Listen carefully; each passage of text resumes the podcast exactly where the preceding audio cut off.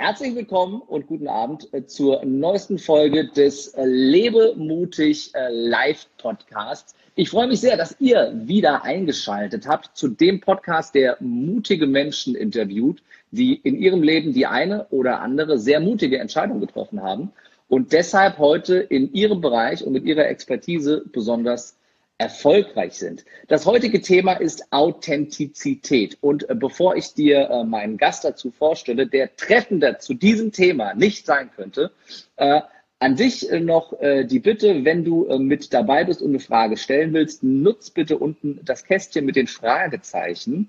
Da kann ich die Fragen nämlich einzeln abrufen. Wenn du es einfach in den Chat tippst, dann finde ich die nicht mehr wieder. Und dann freue ich mich auf meinen heutigen Gast. Sie ist ja, ich glaube, die mit Abstand, mit weitem Abstand erfolgreichste und bekannteste Speakerin, Keynote-Speakerin in Deutschland, äh, was zum einen an äh, langjähriger Erfahrung liegt, auf der anderen Seite aber auch einfach an äh, gnadenlosem Talent, Expertise, Witz und vor allem Authentizität.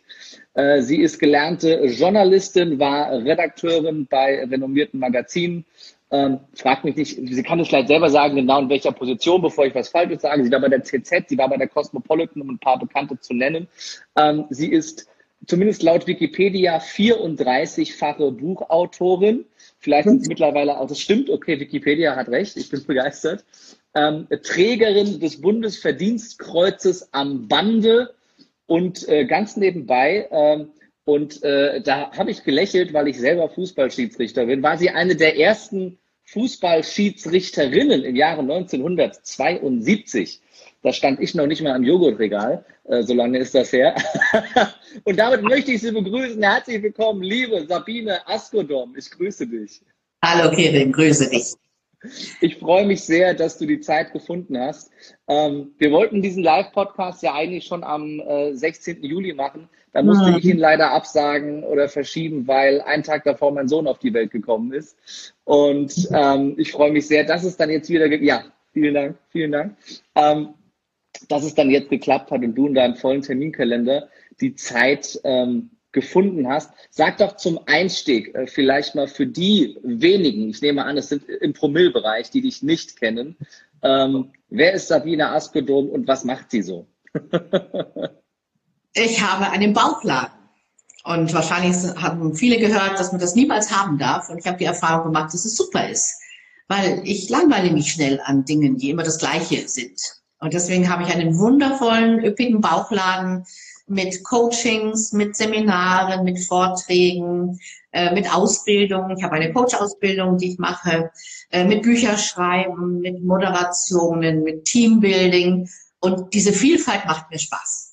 Also ich möchte nicht jeden Tag einen Vortrag halten und nicht jeden Tag ein Coaching machen, sondern die Mischung macht es, weil du damit alle Facetten der Menschen so, so mitkriegst. Also mhm. wovor haben sie Angst, worauf hoffen sie, ja. äh, womit kann man sie begeistern, worüber lachen sie gerne. Und das ist ja eines meiner Markenzeichen. Ja. Ich bringe halt Menschen gern zum Lachen.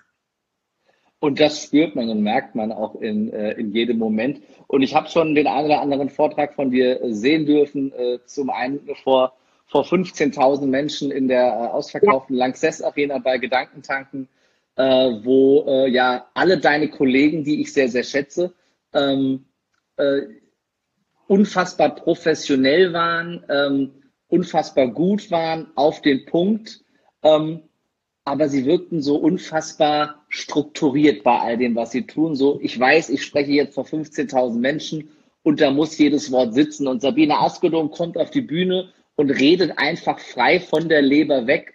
Und 15.000 Menschen kringeln sich wirklich vor Lachen auf dem Boden. Und man hat es auch am Applaus und auch am Schlussapplaus äh, gespürt. Äh, du hast an dem Tag die Herzen der Menschen innerhalb von Minuten gewonnen mit deiner Authentizität und äh, ja den Saal einfach mal auf links gedreht äh, und gezeigt, dass es eben äh, ganz, ganz anders geht. Und ich finde es auch toll, du hast es gerade gesagt mit deiner Positionierung, die man ja eigentlich gar nicht so nennen darf, mit dem Bauchladen. Jeder Experte, was Business und Startups und Positionierung angeht, dem rollen sich die Fußnägel hoch, wenn er das hört, der dir sagt, du musst ganz spitz positioniert sein, du brauchst eine ganz spitze Zielgruppe, ansonsten kannst du auf keinen Fall erfolgreich sein. Und es ist der beste Beweis dafür, dass es für jede Regel Ausnahmen gibt, ja. äh, wenn du es richtig machst. Was ist dein Geheimnis für diese Authentizität? Ich mache das, was ich liebe Ich rede von den Dingen, von denen ich was verstehe. Und ich habe eine Haltung. Und ich glaube, Menschen lieben Haltung. Wenn jemand eine Haltung zu den Dingen hat, zum Leben, zu Herausforderungen, zu Problemen.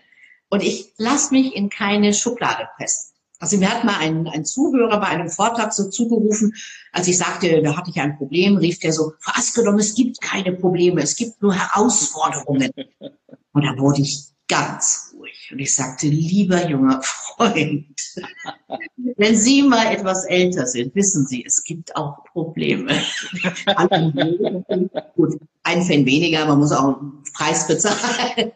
Äh, aber ich, ich, mag mich nicht so in irgendwelche Vorgaben, in Normen pressen lassen. Das darf man, das darf man nicht. Man darf nur positiv reden, man darf dieses Wort nicht benutzen. Und ich halte es echt alles für Bullshit, ganz ehrlich. Ich glaube an die Rednerpersönlichkeit. Und wenn die stimmt, hm. und wenn man ist, wie man ist, erreicht man die Herzen. Und sonst kannst du natürlich deine Körpersprache schön äh, optimieren und die Sprechgeschwindigkeit anpassen. Ist alles schön, alles gut, nicht falsch. Mhm. Nur wenn da drin zu wenig ist, hilft dir das auch nicht. In dem Moment, wo du Redner Superstars sagst, äh, kommt der Kommentar von unserem Freund Tobi Beck, der, der, live mit dabei ist und sich, und sich freut. Äh, das kam doch sehr, sehr passend. Wie kam es denn bei dir dazu, dass du ähm, Keynote-Speakerin geworden bist? Jetzt kommst du ja aus dem Journalismus schon ein bisschen aus einer anderen Ecke. Wie, wie war die Reise da bei dir?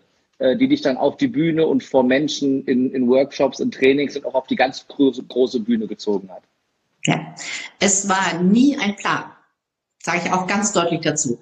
Ich habe nie morgens aufgewacht und habe überlegt, jetzt werde ich eine berühmte Keynote-Speakerin, sondern es war Impuls und Talent. Und zwar mit fünf Jahren fing das an. und zwar war ich äh, bei einer Modenschau dabei. Meine Mutter kannte irgendeinen Modebesitzer aus der Kleinstadt, einen Modehausbesitzer, und die haben gefragt, ob ich nicht Kindermode vorführen könnte. Meine Mutter sagte natürlich, ach klar, macht die gerne. Und dann habe ich ganz spontan bin ich über diesen Catwalk gelaufen und nach fünf Minuten liebten mich alle Menschen in diesem Saal, weil ich frech bin. Weil ich einfach frech bin. Ich hatte so einen Pudel unterm Arm, so ein Stofftier und eine Frau guckte mich so an und dann habe ich so Wuff gemacht. Und damit hatte ich sie alle. Also frech, fröhlich. Das war es, was mich weitergebracht hat. Mit 14 habe ich eine Jungschar geleitet. In der Schule habe ich Bänkelsängerlieder gespielt. Also mir hat es immer Spaß gemacht, mich zu zeigen. Ich habe Katharina Valente nachgesungen, weiß nicht, ob jemand die noch kennt. Vor langer Zeit eine ganz berühmte Sängerin. Und ich hatte meine Haarbürste und habe so gemacht, als wäre ich Katharina Valente. Also es war immer die Freude am Spiel, die Freude am sich zeigen und die Freude an Bühnen. Und als ich dann nach meinem ersten Buch gefragt wurde, Askelon, können Sie nicht mal einen Vortrag darüber halten? habe ich gesagt, klar, wann, wo soll ich sein? Dann hatte ich den Vertrag und ich dachte, äh, ich habe gar keinen Vortrag. Und dann habe ich einen Vortrag gebaut. Und so ging es immer durch jedes Buch, habe ich mir ein neues Thema erarbeitet. Ich finde übrigens, das ist der beste Grund, ein Buch zu schreiben, wenn man selbst an einem Thema interessiert ist und nicht, was kann ich gut verkaufen, damit ich meinen Ruf und ihr wisst, was wir alles so verkaufen. Was ja auch wieder Authentizität ist ja. ne, zum Mach Thema. Das, was gerne mach. mach das mit Freude. Sag, was du denkst. Ich war vorgestern in der Schweiz, hatte einen Vortrag und dann saß ein Schweizer Kollege äh, und hat mir zugehört und hinterher ist er gekommen und sagt, Frau Askodom, Sie sind einzigartig.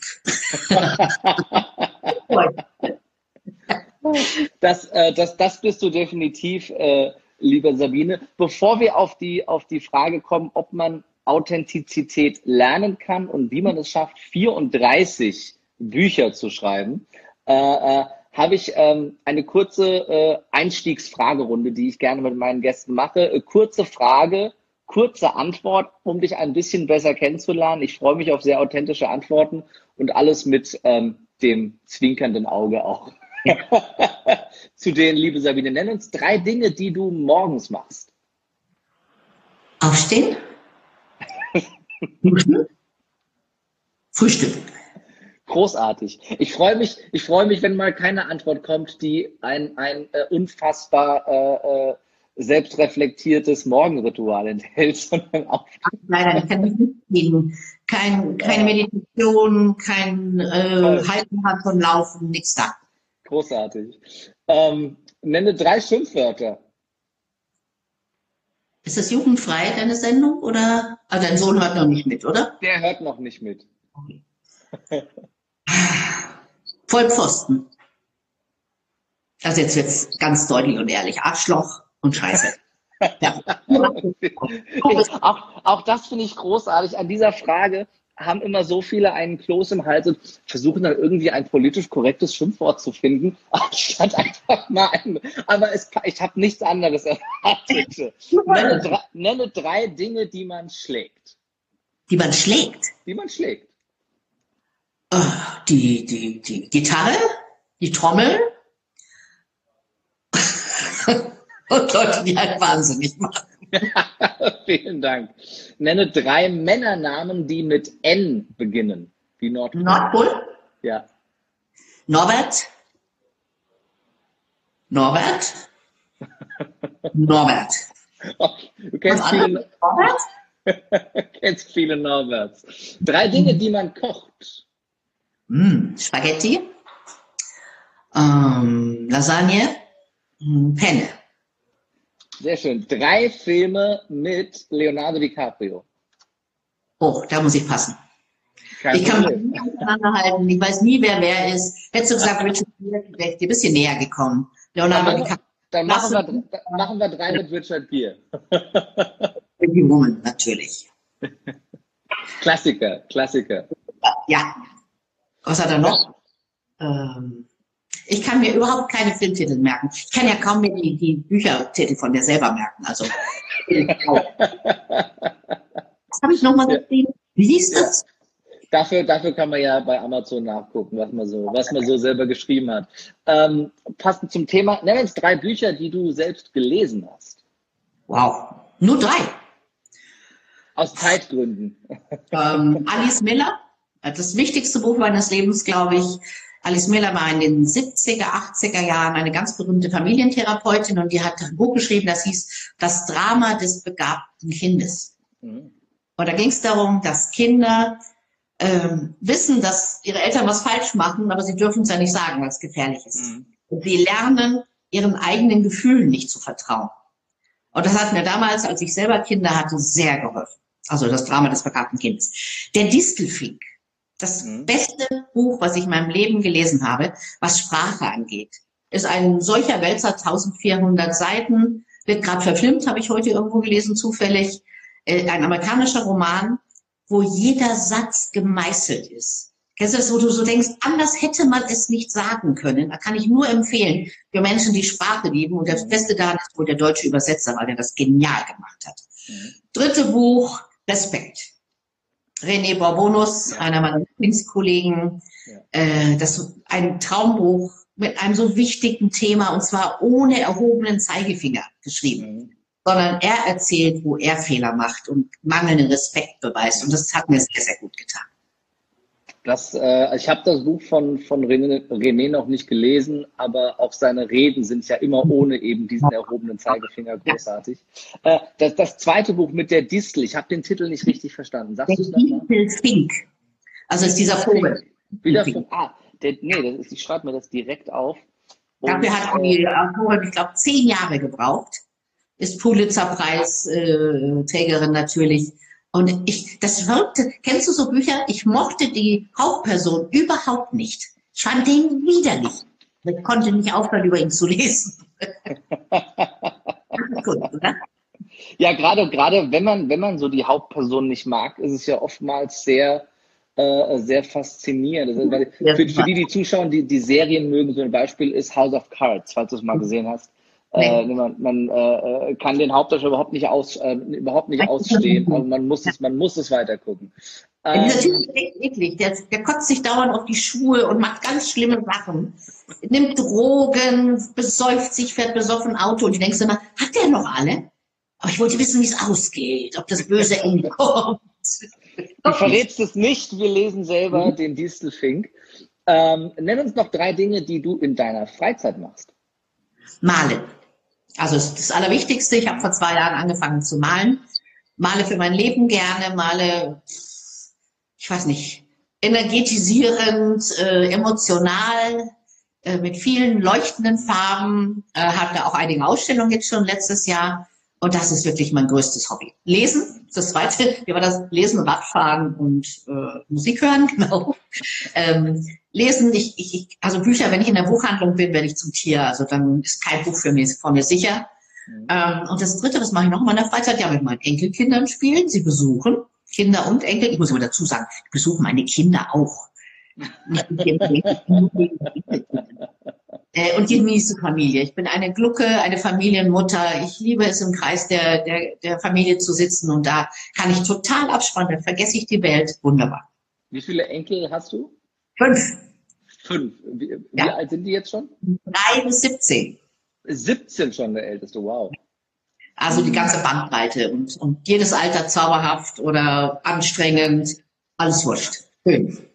Sehr schön. Ja, ich äh, habe jetzt einen sieben Wochen alten. Das ist, äh, das reicht mir erst. da ist meine Aufmerksamkeit äh, 100 Prozent, äh, 100 Prozent drauf. Wie hat sich deine ähm, Schlafqualität verändert? äh, also wenn ich schlafe, ist die sehr hoch. Die Schlaf, ähm, äh, Summe und Zeit hat sich ein bisschen verringert. Aber äh, auch das kriegen wir hin. Auch das geht vorbei. Ja. Und genieße jedes Alter. Es ist so schnell vorbei. Es klingt so doof. Meine Oma hat es immer gesagt. Ja. Aber es stimmt. Ja, man, man, man merkt das ja selber, wie schnell äh, die jeden Tag irgendwie hat man das Gefühl, er wird erwachsener und es verändert sich und er verändert sich und äh, es ist eine sehr, sehr spannende Reise. Ich freue mich sehr. Ich glaube, es geht so schnell und dann ist er auch 17. Das ist äh, von daher genießen, äh, genießen, äh, genießen. Ich freue mich jeden Tag. Ich habe noch okay. zwei kurze Fragen. Vorletzte Frage. Nenn uns drei Baumsorten. Buche, Erle, Eiche. Und die letzte Frage. Nenn uns drei Menschen, die du bewunderst. Ich bewundere? Ja. Puh, das ist, bin ich so ein Bewunderer. Also mein Sohn zeigt gerade auf sich, meinen Sohn bewundere ich. Und kluger Mensch. Der schafft es, innerhalb von einer halben Stunde ein Bild zustande zu kriegen und da wäre ich gestorben. Also hätte ich die angerufen und gesagt, du, ich mag dich total gern, vergiss mich einfach. ähm, meine, ich bewundere meine Tochter, die drei Kinder hat und wirklich das toll hinkriegt, äh, so. Und jetzt Lobhudelei in der Familie genug. Ähm, ich bewundere Greta Thunberg, auch wenn die ja nur noch gebasht wird und gedisst wird, wie man das heute nennt ich bin so, ich bin so begeistert von dieser jungen Frau, die einfach das macht, was sie machen will. Und ich denke immer, wer da Aggressionen äh, bekommt, der muss einfach mal über sein eigenes Leben, Lebensstil nachdenken. Da stehe ich auch dazu.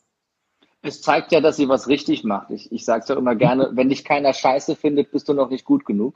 Und äh, hat ja auch was mit dem zu tun, was du am Anfang gesagt hast, nämlich Position beziehen, was dich ausmacht. Ne?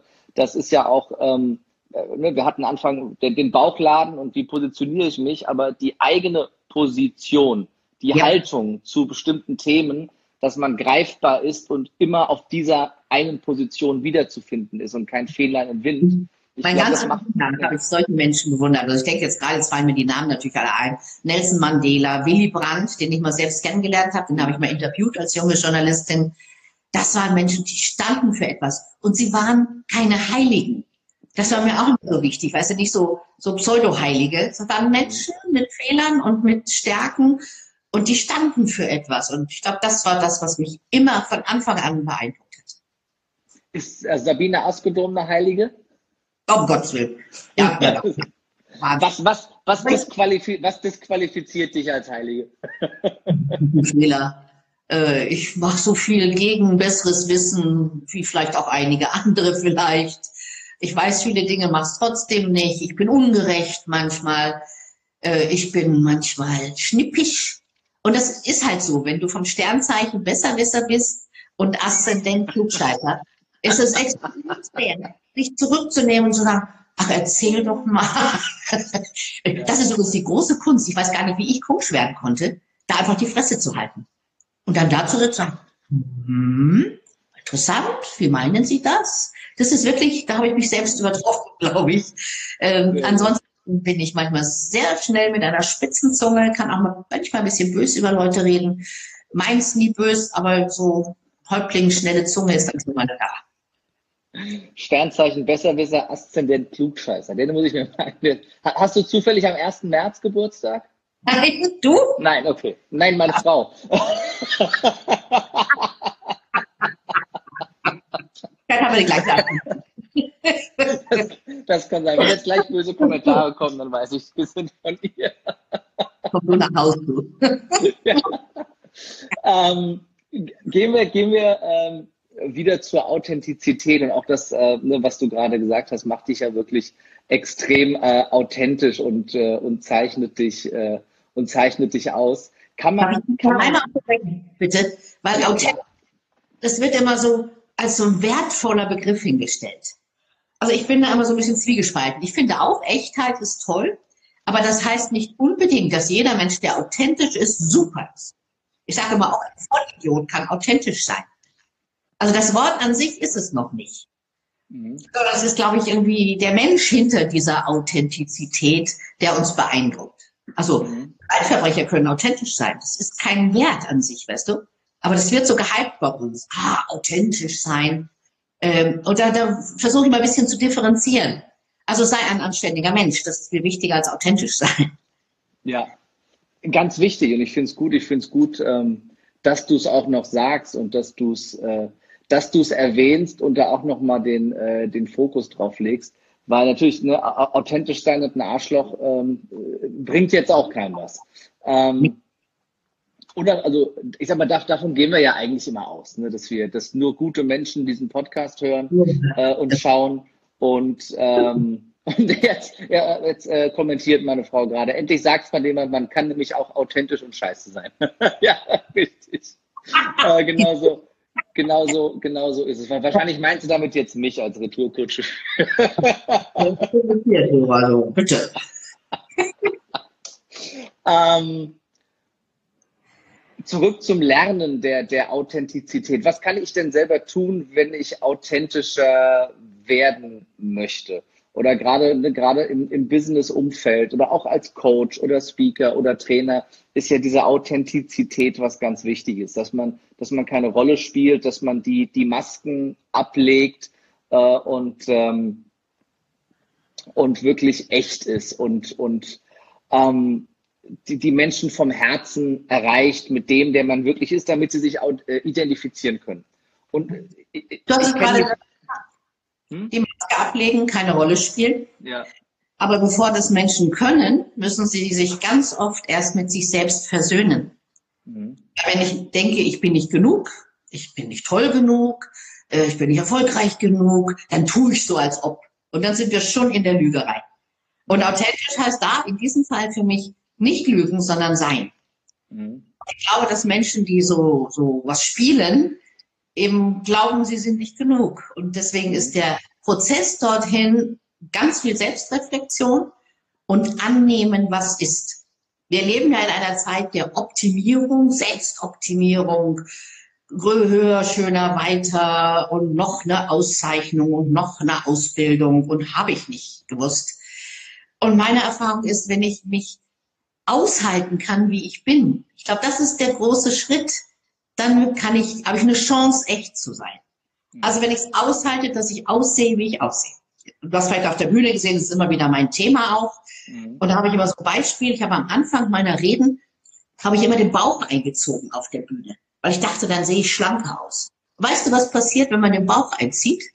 Man atmet nur noch bis hier. Und dann wird die Stimme immer höher. Und irgendwann haben meine Zuhörer gedacht, warum ist die Dicke auf der Bühne so hysterisch?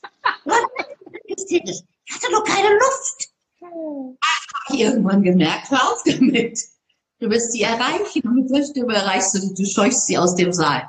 Dann habe ich aufgehört, Bauch einzuziehen. Und ich habe gemerkt, übrigens, hat auch gar nichts gebracht. Also von vorne jedenfalls. Denn man müsste sich so auf die Seite stellen. Und dann den Bauch einziehen könnte was bringen. Und das war wieder so ein kleiner Schritt zu meiner Echtheit. Ja, ich bin, wie ich bin. Und ich kann es ertragen, dass ich bin, wie ich bin. Und dann gibt es Leute, die kommen aus kleinen Verhältnissen, schämen sich dafür. Es kommen Leute aus Gegenden, die vielleicht einen kleinen Dialekt sprechen, schämen sich dafür. Äh, Sie haben vielleicht noch nicht acht Millionen auf der Bank, schämen sich dafür. Und ich glaube, dass der Weg zur Echtheit über dies, dies, dieses Verschwinden der Scham ist. Ich schäme mich dafür, dafür, dafür, sondern jawohl, ich kann mich ertragen, ich bin, wie ich bin. Und das wünsche ich so vielen, die so, so Sachen machen auf der Bühne. So, hu, hu, hu. Und Männer machen das immer gern, Entschuldigung, aber die gehen so in die Knie, weißt du, bevor sie was sagen, so runter und dann so, ja! Und immer, hör auf damit, hör einfach auf damit. mir das erzählen, denke, stimmt, der Mann hat recht. Also diese Übertreibungen machen uns so unecht wirkend. Und wenn man damit aufhört, hat man eine echte Chance. Aber es ist äh, schön, äh, schön ausgedrückt und jetzt wissen wir auch, warum Heidi Klum so eine hohe Stimme hat, weil sie die ganze Zeit den Bauch einzieht. Mein ähm, diese, dieses, jetzt, jetzt, es klingt ja so einfach. Ich, ich weiß es von, von mir selbst, weil es mir früher sehr, sehr schwer gefallen ist und ich genau derjenige war, den du gerade beschrieben hast, der die große, ja, total, der die große äh, Show macht, aber nicht, nicht bei sich selber ist und nicht echt ist und immer ne, meinte, er wäre nicht gut genug und es ist perfekt geschrieben, äh, beschrieben, wie du es gerade gesagt hast. Und ich weiß ja, mit wie viel Blut, Schweiß und Tränen dieser, dieser Weg bestückt war, um ähm, diese Masken, diese Masken runterzunehmen und runterreißen zu lassen von äh, Trainern und Mentoren. Ne? Einer war eben da, Tobi Beck, der da äh, auch einen großen Anteil bei mir dran hatte in den letzten Jahren zum Beispiel. Ähm, wie hast du, hast du eine Idee, einen Tipp oder ein, ein Beispiel, wie ich das angehen kann? Wenn ich, wenn ich, wenn ich an dem Punkt bin, ne, so diese, diese bewusste Inkompetenz, okay, ich weiß, ich bin noch nicht so authentisch, wie ich es gerne wäre, ich weiß aber nicht, wie ich den Schritt dahin gehen kann und wie ich es schaffe, diesen, diesen Geltungsdrang, der in mir da ist, loszulassen, um echter zu sein. Den kenne ich auch. Also ich habe sicher so angefangen auch. Übertrieben. Ähm, ich war ja ziemlich schnell bekannt als die Frau, die die Leute zum Lachen bringt. Und ich erinnere mich, dass es mir irgendwann nicht mehr gereicht hat. Ich wollte nicht die Ulpen auf der Bühne sein. Und das war wirklich ein, ein bewusster Prozess. Ich habe überlegt, wie kann ich es schaffen, dass ich die zum Lachen bringe und sie mich trotzdem ernst nehmen und ich auch ernste Sachen sagen darf. Mhm. Und das, diese Umstellung war gar nicht einfach. Weil ich habe dann plötzlich mal ganz ernste Sachen gesagt, zum Beispiel über Verluste, über Sachen im Leben, die nicht toll laufen. Und dann saßen Leute da, haben mit mir geweint. Jetzt musste selber heulen vor lauter Rührung. Und dann haben, haben die gar nicht so viel geklatscht. Und dann haben die gar nicht so viel gelacht. Und ich habe gedacht, oh Gott, jetzt habe ich sie verloren. Bis ich es kapiert hatte. Wenn du ihnen erlaubst, dir beim Denken zuzuhören und zu gucken, dann sind sie gefangen. Also ist, der, der Erfolg wird nicht an der Anzahl der Lacher gemessen. Und ich glaube wirklich, dass ich in dieser Umwandlungsphase, die ist jetzt vielleicht so zehn Jahre her, einfach nochmal eine neue Qualität dazugewonnen habe. Weil Kabarettistin sein ist auch nett. Ja. Aber als Keynote-Speaker brauchen Leute mehr von dir. Die wollen alle Seiten von dir sehen. Mhm. Und ich glaube, ich habe dann irgendwann aufgehört, meine Sätze, wie soll ich mal sagen, die, vorzuformulieren habe ich sie noch nie, aber meine Sätze abzuwägen. Heute gehe ich auf die Bühne, wie du es vorhin gesagt hast, und fange an zu reden und weiß nicht, wie mein Satz zu Ende geht. Dies würde ich Anfängern vielleicht nicht empfehlen. Das kann passieren, dass du wirklich nicht mehr weißt. Aber ich glaube, das macht den Reiz aus. Also ich denke laut. Und da ja. sind die Menschen gefangen. Die wollen wissen, wie der Satz ausgeht, genauso wie ich. Schlimm ist, wenn du weißt, wie er ausgeht und schon darauf hinsteuerst als Redner oder Redner. Und so entstehen Gedanken. Und ich glaube, meine besten Gedanken sind auf der Bühne entstanden. Wenn die dann gut angekommen sind, habe ich die dann adaptiert und weiter benutzt. Aber die Anfänge waren in der Live-Situation. Und ich liebe eben diese Live-Situation, weil eine Rede ja kein kein Monolog ist, könnte man denken. Aber es ist ein Dialog, ein Dialog mit den, mit den, mit den Zuhörern. Also vorgestern auch da in der Schweiz habe ich als erstes gebeten, dass sie das Saallicht anmachen. Ich bete nicht auf Bühnen, wo ich angestrahlt bin oder im Licht meiner Folien stehe, vielleicht auch noch, äh, sondern ich will die Menschen sehen, weil ich mit ihnen spreche. Ich gucke sie an mhm. und die nicken zurück und dann weiß ich, ah, sie haben es verstanden. Also es ist ein Dialog, auch mit 15.000 Menschen, das war ein Dialog. Weil ich lasse die auch was tun. Ja. Und ich glaube, das Schlimmste auf der Bühne ist, wenn du vor lauter Angestrengtheit deine Rolle spielst. Und du hast dir vorher genau überlegt, 45 Minuten getaktet, Choreografie muss stimmen. Oh, und dann wird's halt oft sehr statisch. Mhm. Ich wollte das gerade, ich wollte das gerade ähm, bringen, das Beispiel. Selbst vor 15.000 hat man das Gefühl gehabt, äh, du sprichst mit jedem äh, persönlich und strahlst auch eine unfassbare Ruhe dabei aus und Gelassenheit, wo, wo ich, ich äh, jedem anderen da auf der Bühne ähm, äh, angemerkt habe, der ist jetzt schon irgendwo vor 15.000, irgendwo ist schon Sabine As Angespanntheit da und Sabine Askelung geht da raus und erzählt die Geschichte vom grünen Kleid. Das ist Weil es mir Spaß macht. Für mich ja. ist das ein solches Geschenk. Ja. Also muss ich überlegen, warum gehst du auf so eine Bühne? Ich finde es ein solches Geschenk, dass Menschen dir ihre Ohren leihen, also jetzt nicht direkt, aber dann doch im übertragenen Sinne, und die geben dir ihre Zeit, ihre Aufmerksamkeit. Und ich finde es ein solches unglaubliches Geschenk, dass ich das gerne annehme. Also ich vielleicht ist man, wenn man älter wird, auch vielleicht so, dass man sagt, ich muss niemand mehr werden, ich bin schon jemand. Es mhm. klingt ein bisschen auch an, ich glaube, du weißt, was ich meine. Ich muss Definitiv. nicht beweisen. Ich darf einfach sein. Und, und das, dafür braucht es natürlich ein bisschen Erfahrung. Ich mache das jetzt schließlich seit fast 30 Jahren. Also eben auch für Anfänger, gerade für Beginner. Am Anfang war ich nicht so. Ich bin am Anfang mit einem Skript auf die Bühne gegangen und habe das angefangen vorzulesen. Und dann haben die angeguckt. Da habe ich gemerkt, irgendwas stimmt hier nicht. Und dann habe ich mich getraut und habe das Manuskript genommen und habe es hinter mich geworfen. Und die Blätter flatterten so hinter den Boden. Die waren begeistert, das erste Applaus des Abends. Und ich dachte, oh Scheiße, weiß ich noch genau, was ich sagen wollte.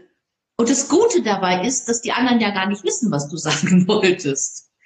Also du darfst einfach frei sprechen dann. Und das war wirklich ins kalte Wasser gesprungen und ich habe gemerkt, okay, so geht's. Dann wurden kleine Karten gemacht, dann wurden noch kleinere Karten gemacht und dann kam Gott sei Dank PowerPoint. Und PowerPoint war meine Rettung. Weil ich kann auch vier Stunden reden ohne Schluss und Ende. Und dieser PowerPoint geben mir zumindest eine Struktur vor. Mhm. Dass ich weiß, oh, ich habe zwölf Schlüssel zur Gelassenheit. Nach anderthalb Stunden sollte ich bei Schlüssel acht sein, zumindest. das finde ich toll. Sehr gut.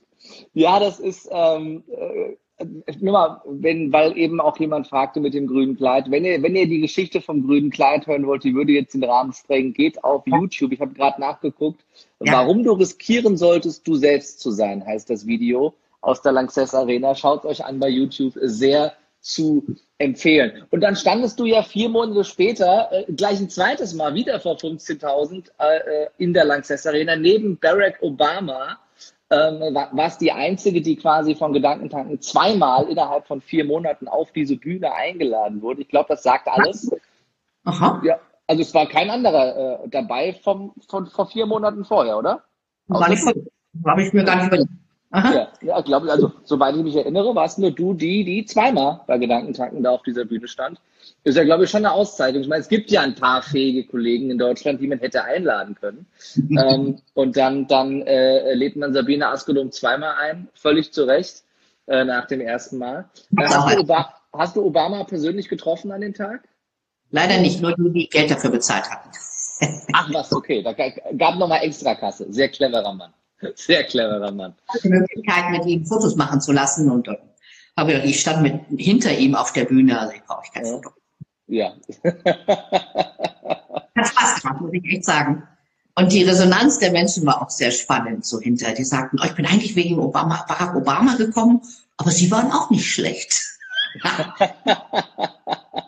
yes. Und das ist, glaube ich, immer das, das, ne, das Schönste, wenn man unterschätzt wird, äh, mhm. weil vor allem auch die, äh, die Möglichkeit, äh, ja, zu überraschen, noch viel größer ist. Ja. ja das, äh, was ja, ich, ich, ich glaube, ich darf das sagen, auch beim, beim, beim ersten Abend, wo du da warst, du warst ja eigentlich gar nicht geplant, du warst ja nur Ersatz. Stimmt, sowas. Und hast, und hast, den, den Abend abgeräumt. Ja. Richtig. Ich war eingesprungen für die Laura. Ja. Mar Maria Se Marlena, Marina heißt das, Seiler jedenfalls. Mal Laura Marlina Seiler, genau. Ja, genau. Die konnte nicht, weil die hat auch ein Baby bekommen damals. Und, äh, weiß ich nicht, zehn Tage vorher wurde ich gefragt, hey, was machst denn du an dem, an dem Samstag? Und ich sagte so, du, ich bin auf dem Weg nach Bremen. Und dann sagte der Stefan Friedrich, aber du kommst aus München? Ja, sagt er. Köln ist doch auf dem Weg nach Bremen. also so schnell kannst du. Und ich glaube, deswegen hatte ich auch gar keine Bange, Weil das war so schnell und überraschend und dann, dann gehst du da hin und machst irgendwas fertig. Da war eh keine Zeit mehr, was vorzubereiten. Als monatelang dahin zu arbeiten, ja. Ja, aber es war wirklich, also egal, wen man gefragt hat, was war dein Highlight? Sabine Askedom, Sabine Askedom, Sabine Askedom. Durch die Bank weg. Gibt es denn oder, oder gab es denn Momente in deinem Leben, wo du besonders mutig sein musstest, um deinen Weg durchzuziehen, um deine Position zu halten? Viele, viele, viele. Die meisten sind für die Öffentlichkeit nicht gedacht. Aber vielleicht einige. Die, die wollen wir jetzt hören. Nein, es sind viele private, mittlere Katastrophen auch passiert. Ähm, was mich wirklich geprägt hat fürs Leben, und das erklärt vielleicht ein bisschen von meiner Gelassenheit. Ich war mit 26 Jahren als Reporterin in Eritrea. Damals war Krieg zwischen Eritrea und Äthiopien. Und ich habe einen Luftangriff erlebt. Also in einem Flüchtlingslager hieß es plötzlich alle in die Zelte, setzt euch auf die Pritschen und steckt die Finger in die Ohren und macht den Mund weit auf. Und ich sage, wieso? Ja, wir erwarten einen Bombenangriff und damit das Trommelfell nicht platzt, setzt euch so hin. Und dann sitzt du auf dieser dummen Pritsche in diesem Zelt in so einem Sahel Valley und denkst, das Trommelfell ist jetzt meine geringste Angst. Weil es kamen die Bomben von oben und die hätten auch uns einfach platt machen können. Und diese zwei Minuten waren es höchstens, haben wirklich mein Leben verändert. Äh, ich habe da was kapiert, nicht in dem Augenblick. Aber später habe ich kapiert, dein Leben kann jede Sekunde zu Ende sein. Und deswegen mach das, was du machen willst. Tu das, worauf du Lust hast. Nimm Chancen wahr. Also ich war vorher auch eher so ein bisschen ängstlich und auch weiß ich nicht, ob ich das kann. Und ich glaube, diese, dieses Jahr, in dem das passiert ist, hat wirklich mein Leben verändert, weil ich Ja sage, wenn mich jemand fragt, wollen Sie auf eine Bühne? Ja, als ich das erste Mal gefragt wurde, können Sie einen Workshop machen. Weil ich will das wissen, ob ich das kann. Ich will das ausprobieren. Und ich bin nicht so ein Bedenkenträger mit, hm, hättest wennste, wärste und weiß noch nicht genau. Und diesen Mut versuche ich Menschen weiterzugeben. Wann weißt du, ob du es kannst? Wenn du es getan hast. Also mach es. Ich habe mal einem Kollegen übrigens ein Zertifikat überreicht. Äh, der hatte immer Angst, dass er sich auf der Bühne zum Affen macht. Und ich habe gesagt, mach dich zum Affen. Er sagte, kannst du mir das schriftlich geben? Er hat jetzt in seinem Büro ein Zertifikat hängen, da steht, du darfst dich zum Affen machen. Gezeichnet. Großartig. Zum Affen machen ist doch besser, als nichts Maul aufzukriegen. Und da haben sie hm? Da, da, da, da, bin ich, da bin ich absolut, äh, absolut bei dir. Ganz, Thema Mut. ja, ja, ja, äh, definitiv. Äh, Nochmal ganz kurz der Hinweis an unsere Live-Zuschauer. Äh, wenn ihr noch Fragen habt, in die Fragezeichenkästchen jetzt rein, dann kann ich noch ausgewählt die eine oder andere an Sabine weitergeben, weil wir steuern auf die Zielgerade zu äh, von unserem Interview. Ist das so es, geht, es geht so schnell und wir haben bedingt durch äh, das Format Instagram Live genau 60 Minuten äh, und dann ist das Live zu Ende. Also lasst uns noch äh, mal auf die, auf die 34 äh, Millionen Bücher eingehen, ähm, die du geschrieben hast. Also wie, also äh, ein Buch geschrieben haben schon viele, ich kenne auch ein paar, die zehn Bücher geschrieben haben. 34 ist halt schon eine Hausnummer. Das ist so, was was hat dich bewegt, so viele Bücher zu schreiben? Wo kommt dieser Mitteilungsdrang her? Und wo nimmst du das ganze Wissen her, ähm, dass du dir selber anmaßt, 34 Bücher zu schreiben? Ja. Ich bin mal nachts aufgewacht und ich hörte eine göttliche Stimme. Und die sagte zu mir, Sabine Aske, die Welt braucht deine Bücher. Quatsch, natürlich nicht. Ich brauchte Geld. Vor 28 Jahren brauchte ich dringend Geld. Er hatte eine Familie mit zwei Kindern, einem Mann, der nicht so wahnsinnig viel Geld verdient hat. Und wir hatten irgendwie Geldnot. Und ich habe gedacht, was kann ich? Äh, Kellnern habe ich noch nie gekonnt. Pole Dance war damals noch nicht in. und da habe ich gedacht, was kann ich? Ich bin Journalistin, was kann ich? Mhm. Schreiben. Und ich hatte damals gerade äh, die Erfahrung gemacht, zwei kleine Kinder zu Hause, Stress, boah, ich bin völlig aus der Balance und habe einem Verlag, dem Econ Verlag, ein Buch vorgeschlagen mit dem Thema Balancing. Beruf und Privatleben im Gleichgewicht. Klassisches Thema. Und es lag ein halbes Jahr im Verlag und irgendwann hatte jemand diesen Stapel der unverlangt eingesandten äh, Manuskripte durchgelesen und hat mein, also mein, mein Exposé rausgezogen und gesagt, das wäre gut. Und so habe ich mein erstes Buch geschrieben.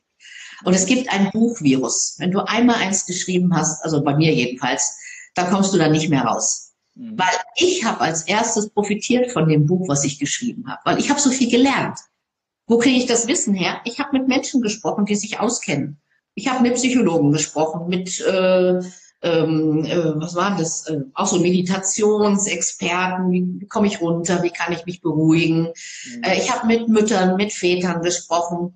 Und dieses Wissen hat mich angereichert erstmal und dann habe ich ein Buch draus gemacht.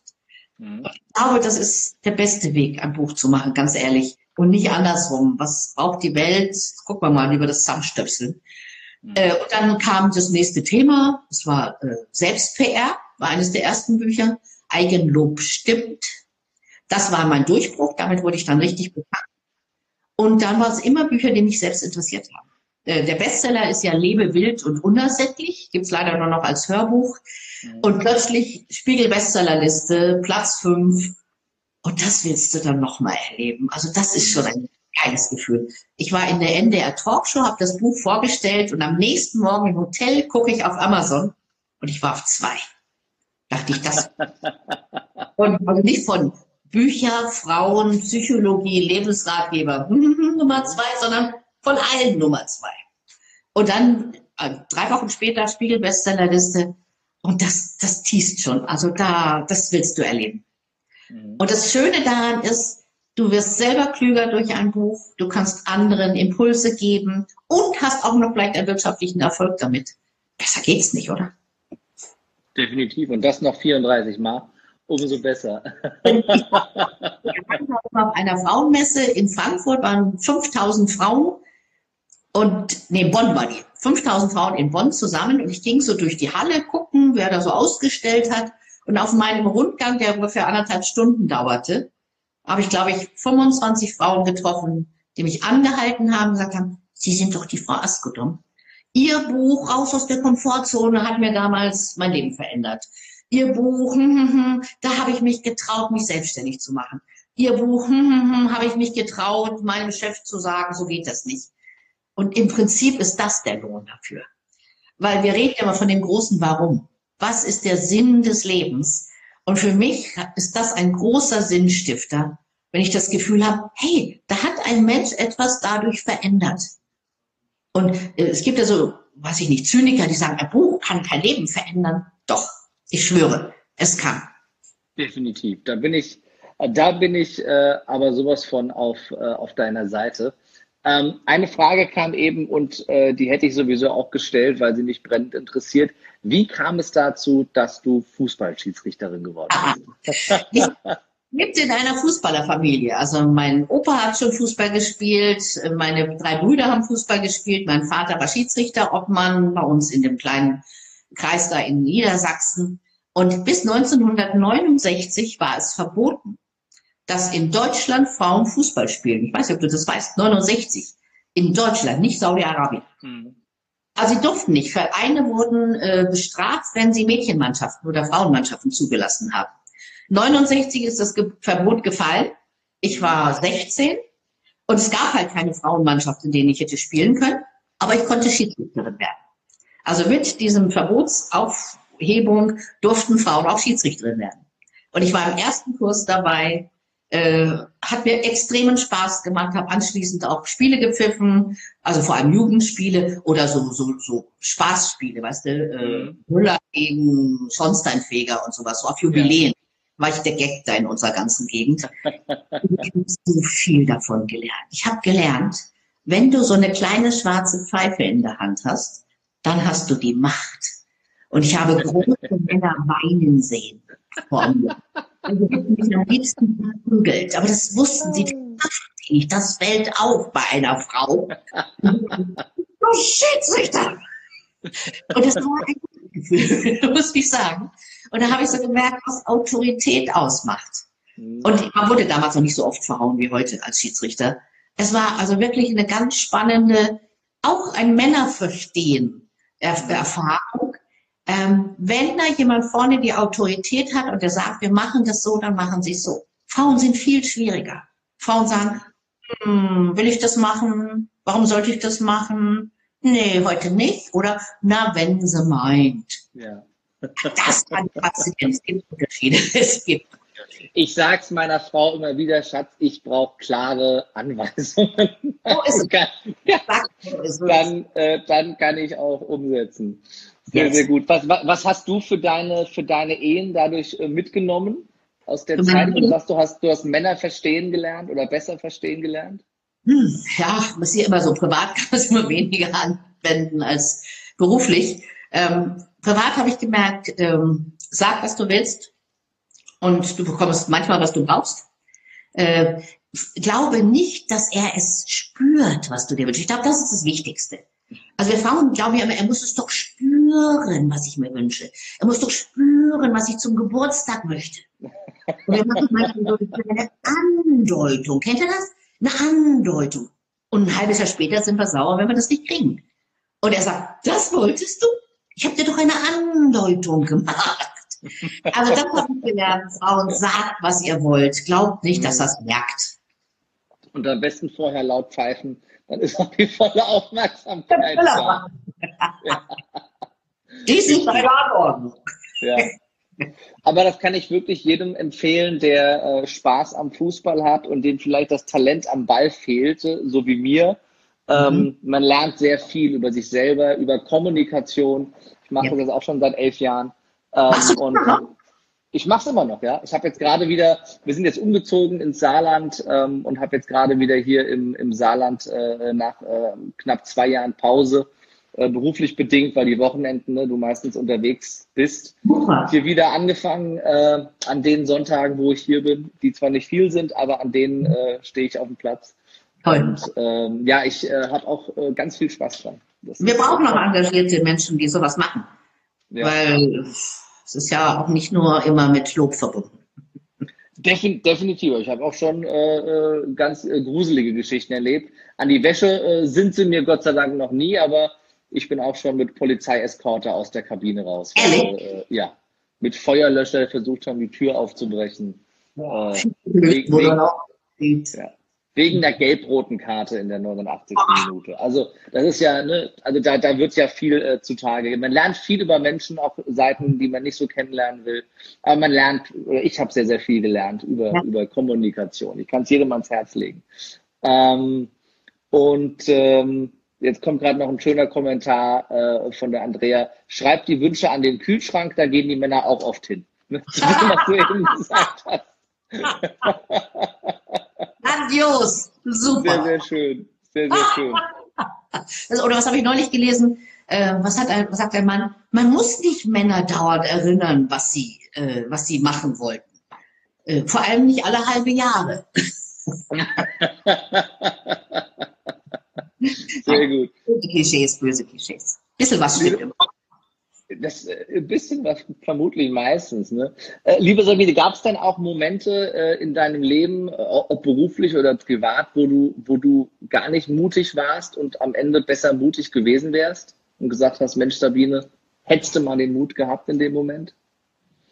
Bestimmt. Also ganz sicher, aber ich, ich bin niemand, der so zurückguckt und sich sowas merkt ganz hundertmal wahrscheinlich, zweihundertmal, ich weiß es nicht. Einfach mal hier schreien, möchte ich, ne, in, in der beruflichen Laufbahn. Ich glaube, es war gar nicht mal so sehr der Mut. Äh, ich hatte so eine Arroganz. Entweder sie kapieren, wie gut ich bin, dann holen sie dich, oder sie lassen es, dann haben sie dich nicht verdient. Und das war ein bisschen doof, muss ich ganz ehrlich sagen.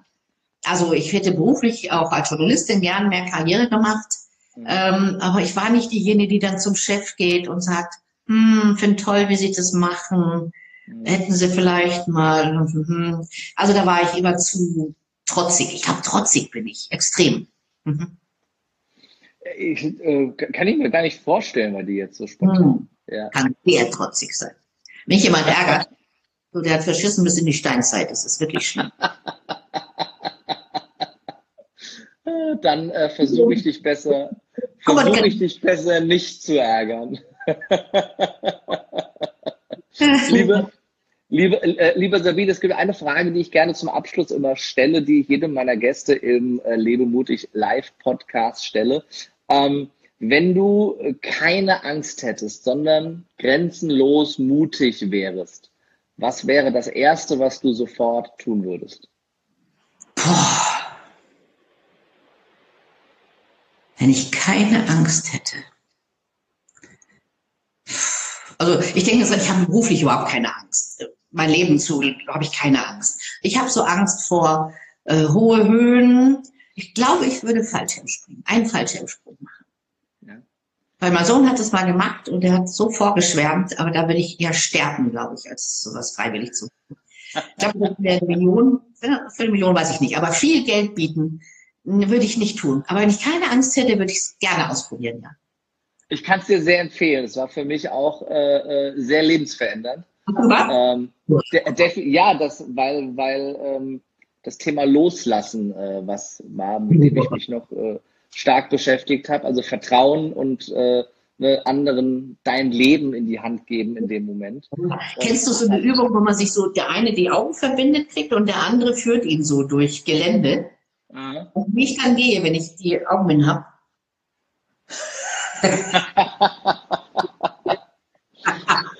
ah, dann darfst du nicht auf meine Seminare kommen.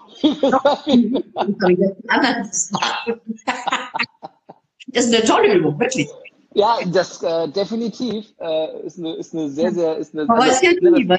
Ja, das, das, was, was müsste denn passieren, dass du dich mal traust, aus dem Flugzeug zu springen? Außer viel Geld. Ich glaube, es bräuchte jemand, der mich Tandem tragen kann.